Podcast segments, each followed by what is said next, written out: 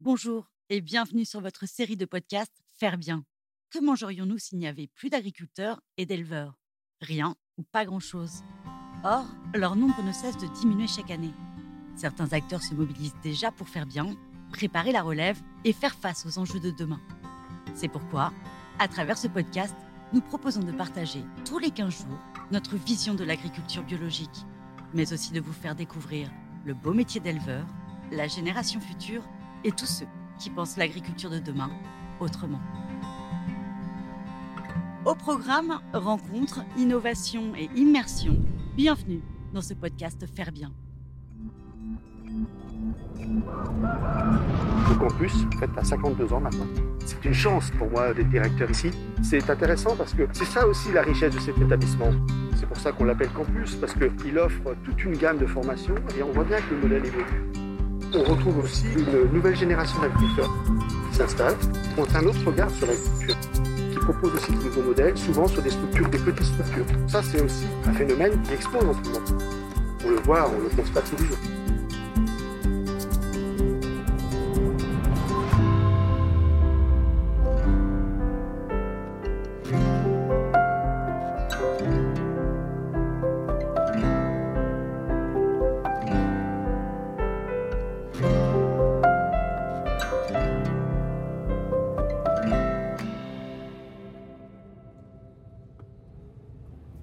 Bonjour à tous, aujourd'hui direction Coutances dans la Manche et plus précisément sur le plateau de la Quibouquière où s'étend le grand campus métier nature de la ville. Alors oui, il est encore très souvent appelé le lycée agricole, mais vous allez le constater avec ses 73 hectares, la myriade de formations proposées et tous les profils qui s'y côtoient, ici c'est un véritable petit village dédié au monde agricole. Pour nous faire découvrir cet endroit immense, très vert et qui fourmille d'activités, eh bien nous avons la chance d'être guidés par le directeur en personne. Il s'agit de Benoît Bulot et vous allez l'entendre, il est passionné et très fier de cet établissement. Tout au long de cette balade, nous aborderons plein de sujets différents et nous irons bien évidemment faire un tour du côté de l'exploitation laitière où les élèves et les apprenants de tous âges viennent se former directement au contact des vaches. Allez, on ne vous en dit pas plus, suivez-nous.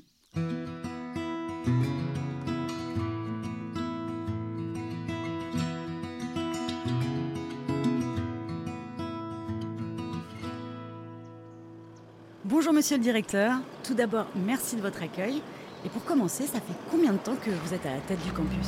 Je dirige ce campus depuis septembre 2014 avec bonheur et passion. Eh bien ça fait plaisir à entendre. C'est vraiment beau ici, c'est très grand. Il existe depuis combien de temps cet établissement? Alors, depuis 1968 exactement, il ne s'appelait pas campus à l'époque, hein, mais il a été créé en 1968 et d'ailleurs nous avons fêté le 50e anniversaire en 2018. Belle fête.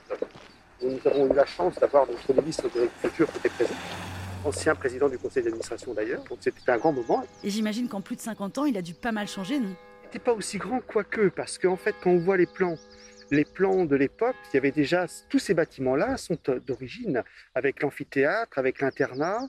Par contre, le CFA, il y avait un certain nombre de choses qui n'existaient pas.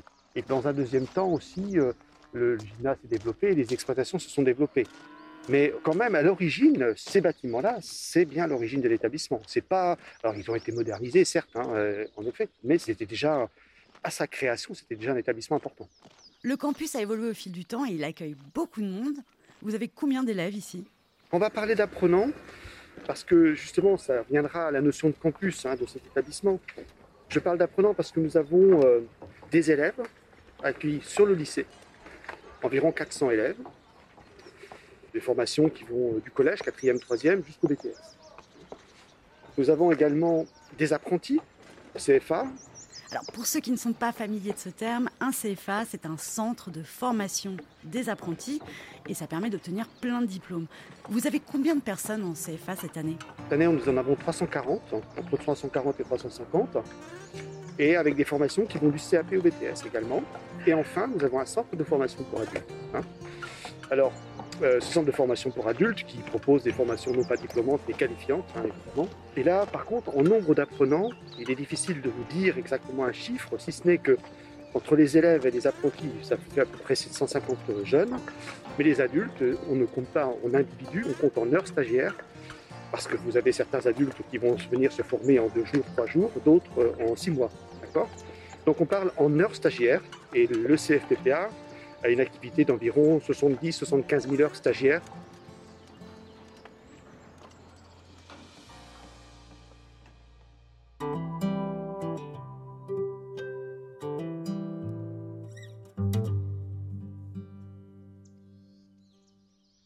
Ah oui, le CFPPA, on les connaît bien. On a d'ailleurs consacré un podcast sur le centre avec son directeur Philippe et Pierre, un des profs.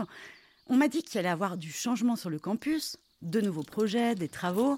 Est-ce que vous pouvez m'en dire un peu plus? Nous avons mis euh, dans un premier temps l'accent sur l'accueil des élèves en rénovant un peu l'internat, parce qu'il y en avait besoin, parce que l'internat c'est important, donc c'est important pour nos élèves. Et puis l'exploitation agricole, sur laquelle on va se rendre tout à l'heure avait besoin d'être modernisée parce qu'elle date de 1972. Alors une exploitation de lycée doit être, doit être un modèle. Et donc on avait quand même des installations qui étaient quand même très anciennes.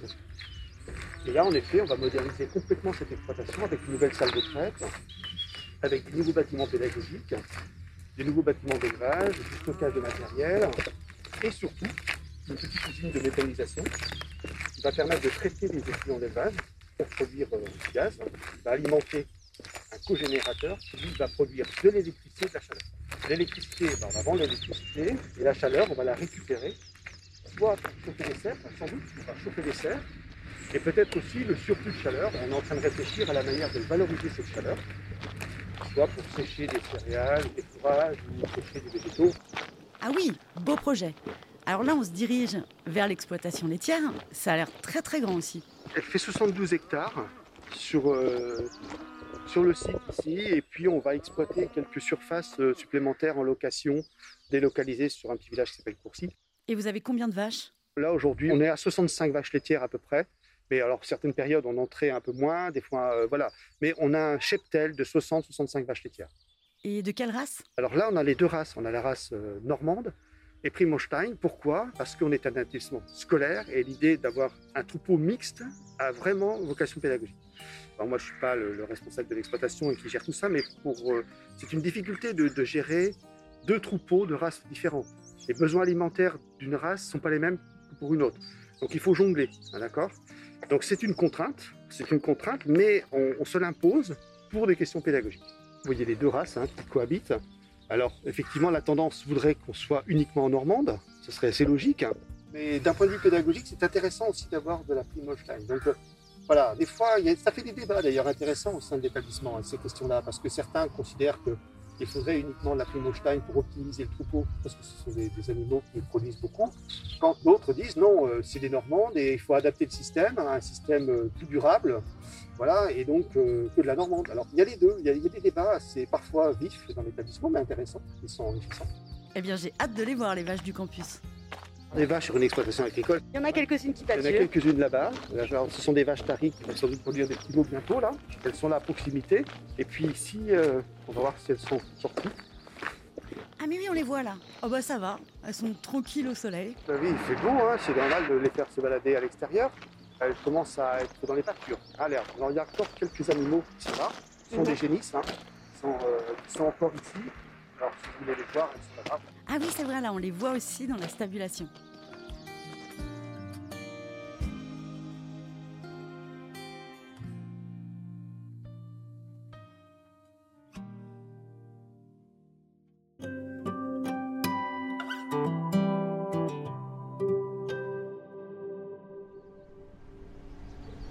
Il y a des élèves en plein cours, on va pas les déranger.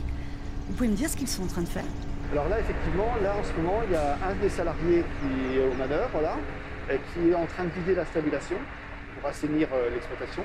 Et là, il y a deux élèves qui sont euh, en mini-stage, en stage sur l'exploitation euh, pendant toute la semaine. Donc ils assistent aux travaux et ils participent quand c'est possible.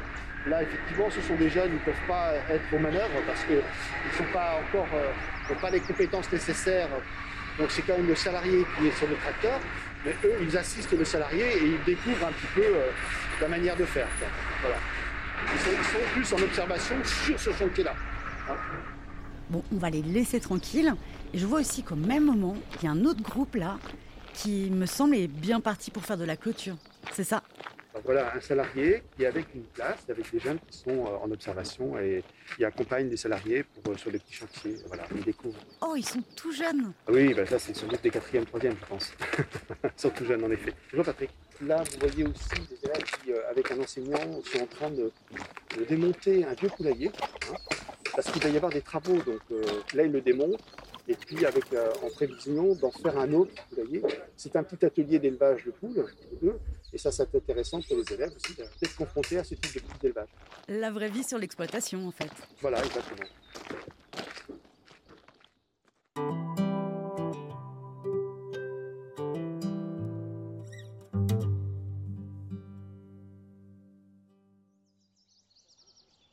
Alors, on le voit, il y a tous les âges en train de se former. Vous, quel est votre regard sur le métier d'éleveur laitier et son évolution au fil du temps? Alors moi, je suis fils d'agriculteur. J'ai connu euh, plusieurs périodes dans la production laitière. Moi, lorsque j'étais étudiant, euh, la question de reprendre l'exploitation de mes parents s'est posée. Mais en fait, c'était juste à l'époque des quotas laitiers.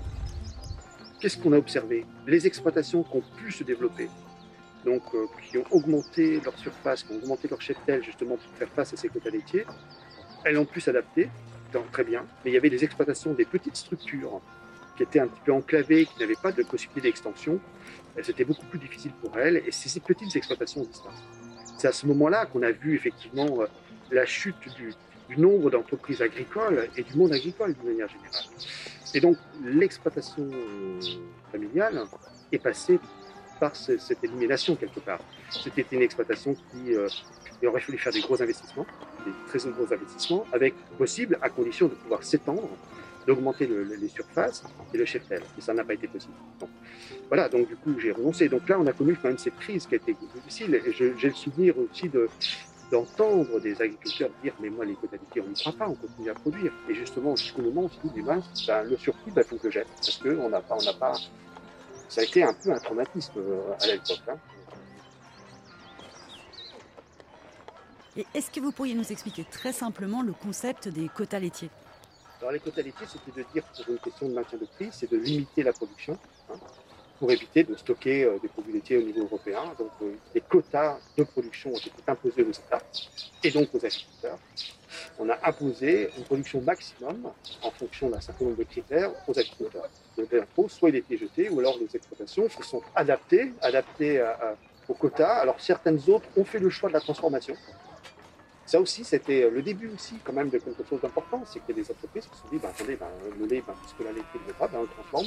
Oui, c'est-à-dire des modèles de production en circuit court, avec des exploitants qui font eux-mêmes des fromages, par exemple. Fromage, du yaourt, des choses comme ça. Donc il y a des entreprises qui sont orientées vers ce type d'activité. Il y a des groupements d'agriculteurs qui réfléchissent à de nouveaux systèmes. Et puis, il y a aussi le bio qui vient complètement changer la donne. Vous-même, ici, vous produisez un lait bio. Vous diriez que cette prise de conscience est ancrée depuis combien de temps? Je, pense que depuis au moins depuis 10 ans, déjà au début des années 2000, on parlait beaucoup de développement durable. C'est monté en puissance en fait. Hein. Alors plus récemment, je dirais même ces 5 ou 6 dernières années, ça a pris une ampleur assez considérable. Hein, parce que d'ailleurs, on n'a jamais autant parlé d'agriculture. Donc on voit bien que le modèle évolue. Hein. Et puis il y a un autre phénomène aussi important. On retrouve aussi une nouvelle génération d'agriculteurs qui arrive aussi. Euh, ça, c'est quelque chose de frappant, euh, de très significatif. Ce ne sont plus forcément des fils d'agriculteurs, mais des gens qui sont du milieu agricole qui s'installent et qui ont un autre regard sur l'agriculture, évidemment. Et qui proposent aussi de nouveaux modèles, souvent sur des structures, des petites structures. Ça, c'est aussi quelque chose de. un phénomène qui explose en ce moment. Je trouve qu'on le voit, on le pas tous les jours. Alors, on vient de traverser le campus pour visiter l'exploitation laitière.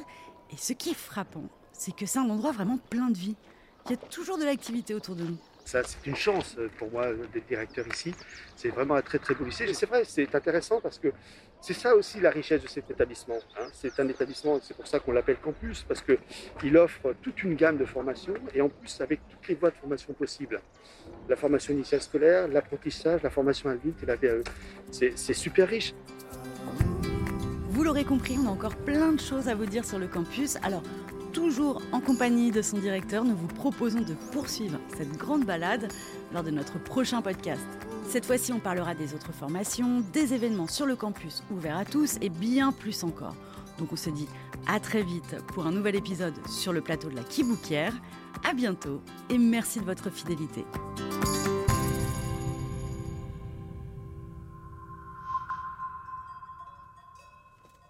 Vous avez aimé ce podcast? N'hésitez pas à nous laisser un like ou un commentaire sur votre plateforme préférée. Et pour ne manquer aucun épisode, abonnez-vous. À bientôt